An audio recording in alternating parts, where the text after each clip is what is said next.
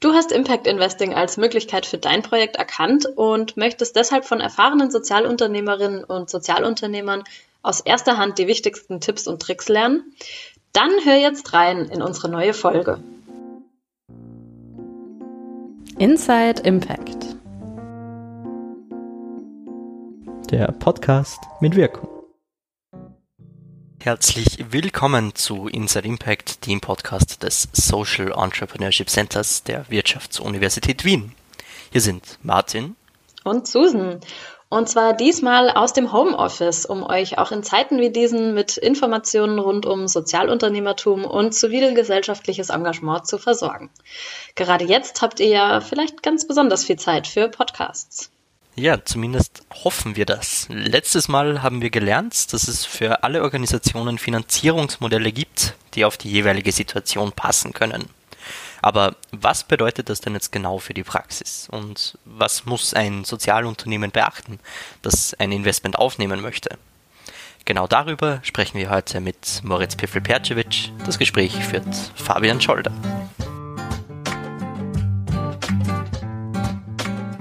Hallo, danke fürs Dabeisein. Ich sitze jetzt hier mit Moritz. Magst du dich vielleicht ganz kurz vorstellen? Ich bin der Moritz und bin Mitgründer von der Vollpension und von Gebrüder Stitch und habe Erfahrung mit Impact-Investoren gemacht und bin deshalb jetzt hier eingeladen, glaube ich, Rede und Antwort zu stehen. Genau, vielen Dank für die Zeit. Vielleicht zum Anfang, ähm, gib uns einen kurzen Überblick, wo und wie hast du Erfahrungen gemacht mit Impact Investing? Ich bin vor mittlerweile zehn Jahren zufällig darauf aufmerksam gemacht worden, dass das, woran ich damals gearbeitet habe, Social Entrepreneurship ist und habe dann als nächstes von Impact Investment erfahren und wie es damals soweit war, dass wir das Unternehmen wachsen lassen wollten hat ein 18, 24 Monatsprozess begonnen, wo ich damals sehr aus der Nähe das ganze Ökosystem mit unterschiedlichen Impact-Investoren kennengelernt habe, von Business Angels über Family Offices, über institutionelle Investmentfonds, über verschiedene Vereinigungen, Verbände, Organisationen, die sich in dem Bereich engagieren und die Impact Investment unterstützen oder dort Leute zusammenfassen. Das war so 2013, 14 und habe seitdem eigentlich die letzten Jahre immer verfolgt, wie sich der Sektor und der Bereich weiterentwickelt. Vielleicht ganz kurz, bevor wir auf die Details eingehen, wie entwickelt sich der Sektor weiter? Nicht so schnell, wie er sich weiterentwickeln sollte, aus meiner Sicht. Ja. Von der ganzen Kohle, die es rund um den Erdball gibt, wird ja nur ein sehr kleiner Teil für wohltätige Zwecke gespendet. Da reden wir, glaube ich, so von ein oder zwei Prozent, die jedes Jahr in Charity oder in Stiftungen gehen und die übrigen 98 oder 99 Prozent sind investiert und irgendwo veranlagt in Pensionsfonds, in Aktienfonds, irgendwo an der Börse. Und wie sich ja mittlerweile Gott sei Dank herumgesprochen hat, steuert unser Planet und die Menschheit ja auf ja, das eine oder andere Problem zu und zwar mit vollem Karacho.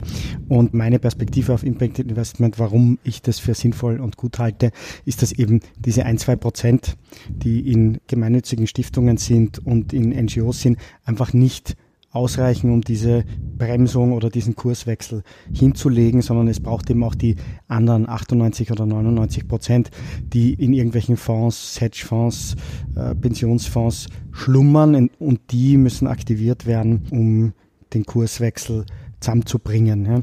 Wenn äh, wir jetzt von Impact Investment sprechen, dann ist, oder das Ökosystem, das ich vorher erwähnt habe, da geht es oft auch um, um kleine Unternehmen, ja, um Seed-Finanzierung ganz am Anfang für Ideen oder auch um Early-Stage-Finanzierung, dann ein bisschen später um kleine äh, Unternehmen mit ersten Erfolgen ins Wachstum zu bringen. Wenn man das jetzt in der größeren Perspektive betrachtet, äh, dann geht es um Unternehmen von jeder Größe und Impact Investment heißt, dass man ausschließlich in Unternehmungen investiert, die positive Faktoren produzieren. Also wo quasi vereinfacht gesagt die Welt mit diesem Unternehmen besser dran ist als ohne des Unternehmens. Wenn man noch einmal einen Schritt zurückgeht und an alle Probleme denkt, die der Mensch so verursacht. Ja. Klimawandel aktuell in, in aller Munde, äh, der Raubbau an Natur und Mensch, der in der globalisierten Welt fast allerorts gegenwärtig ist, dann sind alle negativen Externalitäten, die der Mensch verursacht, stehen im Zusammenhang mit Geld, das irgendwo investiert wird. Also jede Bohrinsel wird mit investiertem Geld gebaut. Jeder Schornstein, wo der Rauch aufsteigt, wird mit investiertem Geld gebaut. Und wenn es gelingt, einen substanziellen Teil von dem investierten Geld umzuleiten in Unternehmen, wo, sage ich mal, simpel ausgedrückt nicht der Rauch aufsteigt, sondern wo nachhaltige Produkte rauspurzeln, wo der Konsument den vollen Preis zahlt und nicht ein Ökosystem oder nicht eine Arbeitskraft, die irgendwo unterwegs involviert ist. Das heißt, du hast vorher gesagt, du bist eigentlich über Impact Investing gestolpert. Das Thema war dir irgendwie bekannt, bevor du angefangen hast, wirklich Kapital zu suchen. Impact Investment als Begrifflichkeit ist, glaube ich, das erste Mal vor 15 oder 20 Jahren irgendwie aufgetaucht. Ja. Jetzt muss man aber auch sagen, Social Entrepreneurship und soziale Unternehmer hat es ja schon immer gegeben. Äh, also es hat schon immer Unternehmer gegeben, die gesagt haben, okay, ich will für meine Region, für meine Gemeinde was Positives bewegen, will einen Wert schaffen, möchte niemanden dabei ausbeuten. Das heißt, Unternehmer, die so orientiert waren, hat es schon immer gegeben und es hat natürlich auch schon immer Investoren oder Banken gegeben, die solche Unternehmungen unterstützt haben. Was neu ist, ist die Begrifflichkeit dafür und die ist natürlich auch Grundlage, um einen Trend oder eine größere Bewegung auch auszulösen. Ja. Was war dann für dich ausschlaggebend, dass du Impact Investing aufnehmen möchtest und nicht, nicht einfach nur Investment oder war das damals gar kein Thema? Ja, das war so ein bisschen die Fantasie, bevor ich dann mehr gelernt habe oder auch den Prozess durchgegangen bin, war das so die Fantasie, dass du als Unternehmer deine auf Investorenseite die Entsprechung findest. Ja, jemand, der auch total idealistisch gestrickt ist, der was Positives bewegen will, also so quasi den Gutmensch-Investor, ja, äh, um dann äh, später natürlich auch zu lernen, dass es nicht ganz so einfach ist. Ja. Also es bleibt ein Investment. Zu einem Investment gibt es Investment Manager, es gibt Verträge, es gibt Terms und Conditions, es gibt Regeln. Äh, ganz so so easygoing ist es dann natürlich nicht. Ja. Magst du vielleicht ein paar von deinen Erfahrungen, die du da gemacht hast, mit unseren Hörern teilen? Worauf muss man aufpassen? Was sind Dinge, die man beachten sollte? Also du hast eine Idee, du möchtest die Idee in die Wirklichkeit umsetzen und du überlegst dir natürlich sehr genau, ob du einen Geschäftspartner da dazu holst, ja, einen Mitgründer, mit dem du das machst und genau mit der gleichen sag ich mal, Intuition, wo man sagt, ja, da stimmt die Chemie, der taugt mir, ich möchte das mit dem X machen, den lade ich ein, ja, mit dem habe ich die Idee entwickelt, mit dem machen wir das zusammen oder mit dem Y und mit dem Z nicht. Und im Grunde genau mit der gleichen Herangehensweise sollte man auch den Investor aussuchen. Also dieses Silly Money, äh, jemand gibt dort die Kohle rein und äh, dann hat man nichts mehr mit dem zu tun und kann machen, was man will. Das ist in der Praxis nicht so, sondern man holt jemanden mit an Bord, der sitzt mit am Tisch, der redet mit, der entscheidet mit und es ist eigentlich, ja, kann man vergleichen mit einer kleinen Eheschließung, wo man jemand dauerhaft in das Unternehmen einlädt und sich dann mit dem auch auseinandersetzen muss. Also wenn man da jemanden äh, sich reinholt an den Tisch, den man nicht gut riechen kann oder den man zweimal getroffen hat, dann ist das wahrscheinlich keine gute Idee. Da ist dann besser weiter zu suchen oder vielleicht auch Wege zu finden, wenn man sagt, wie kann ich die Idee jetzt mal ins Laufen bringen und brauche vielleicht erst später Kohle, ja, wenn sich nicht der richtige Geldgeber anbietet. Das heißt, ich höre ein bisschen heraus, Impact Investing du hast zwar einen Investmentpartner eigentlich, der oder die die gleichen Interessen irgendwo zumindest im Bigger Picture für die Welt verfolgt. Ja, aber, aber nur auf der Metaebene. Genau, ja. aber also der hat vielleicht irgendwo eine ähnliche Motivlage, aber wenn du dich mit dem auf der persönlichen Ebene nicht verstehst oder wenn der ein anderes Bild vom Unternehmen hat, von der Vision, was erreicht werden soll, vom Weg, wie man das erreichen soll, dann gibt es Probleme. Weil dann sitzen einfach Leute im gleichen Boot, die in unterschiedliche Richtungen rudern. Und man ist dann auch in dem Moment, wo Investoren mit ins Boot steigen, ist man nicht mehr der eigene Herr im Haus und muss gemeinsam Entscheidungen diskutieren und Kompromisse finden. Von dem her, wenn man wirklich mittel- bis langfristig was äh, Lässiges aufziehen will und sagt, okay, da geht viel von meiner Lebenszeit rein, Ja, man steckt Arbeitsleistung, Liebe, Herz rein. Da muss man sich einfach genau überlegen, wem man äh, damit reinholt. Okay, ich habe jetzt was, ich habe das, da möchte ich Liebe und Herz reinstecken und jetzt brauche ich dafür Geld. Wo fange ich an? Wo finde ich Investoren? Wie gehe ich auf die zu?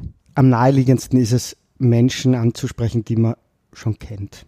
Ja, aus dem persönlichen Umfeld, vor allem wenn es, sage ich mal, um die ersten unternehmerischen Schritte geht, wo die Summen noch nicht so groß sind. Das äh, kann ein Universitätsprofessor sein, wo man weiß, der interessiert sich für das Thema. Das kann der eigene Zahnarzt äh, sein, wo man, wo man weiß, der hat ein bisschen was auf der hohen Kante und ist ein sympathischer Kerl. Also unter Umständen kommt man im näheren Umfeld leichter und schneller an 20 oder 30.000 Euro, als wenn man auf 17 Impact Investment Konferenzen rennt und äh, dort viele, viele Klinken putzt. Ja. Und je weiter man kommt, je konkreter man die Idee schon vorher entwickeln kann, bevor man jemand Fremden mit an den Tisch holt, desto besser ist auch die Verhandlungsposition. Du hast jetzt gerade gesagt, jemanden ins Boot holen und ähm, das ist natürlich die Schwierigkeit, wenn der in eine andere Richtung rudert. Wieso nehme ich nicht einfach einen Kredit auf?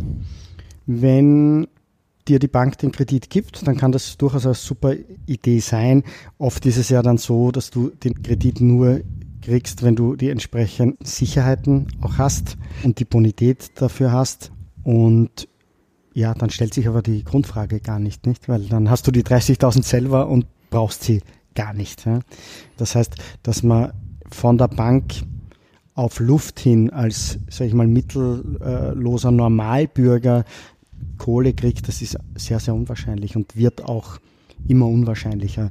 Ist natürlich, sag ich mal, eine unsympathische Dimension von dem Finanzsystem, wie es uns heute präsentiert, da hat man dann das Gefühl, da werden die Millionen und Milliarden hin und her verschoben in irgendwelchen Fonds, auf zum Teil irgendwelche Inseln und über Unternehmenskonstrukte. Und kleine unternehmerische Initiativen, die lokale Wertschöpfung schaffen, die Arbeitsplätze schaffen wollen, kriegen aus dem Bankensektor fast kein Geld. Wenn, und da gibt es ja wohl auch gute Möglichkeiten, wenn man Fremdkapital haben möchte von der Bank, gibt es Garantieprodukte, beispielsweise von der Wirtschaftsagentur Wien oder vom AWS oder auch vom EIF für Sozialunternehmen, also wo man eine Garantie bekommt und mit der Garantie dann statt der Eigentumswohnung von der Oma, mit der Garantie kann man dann auch am Bankschalter was bekommen.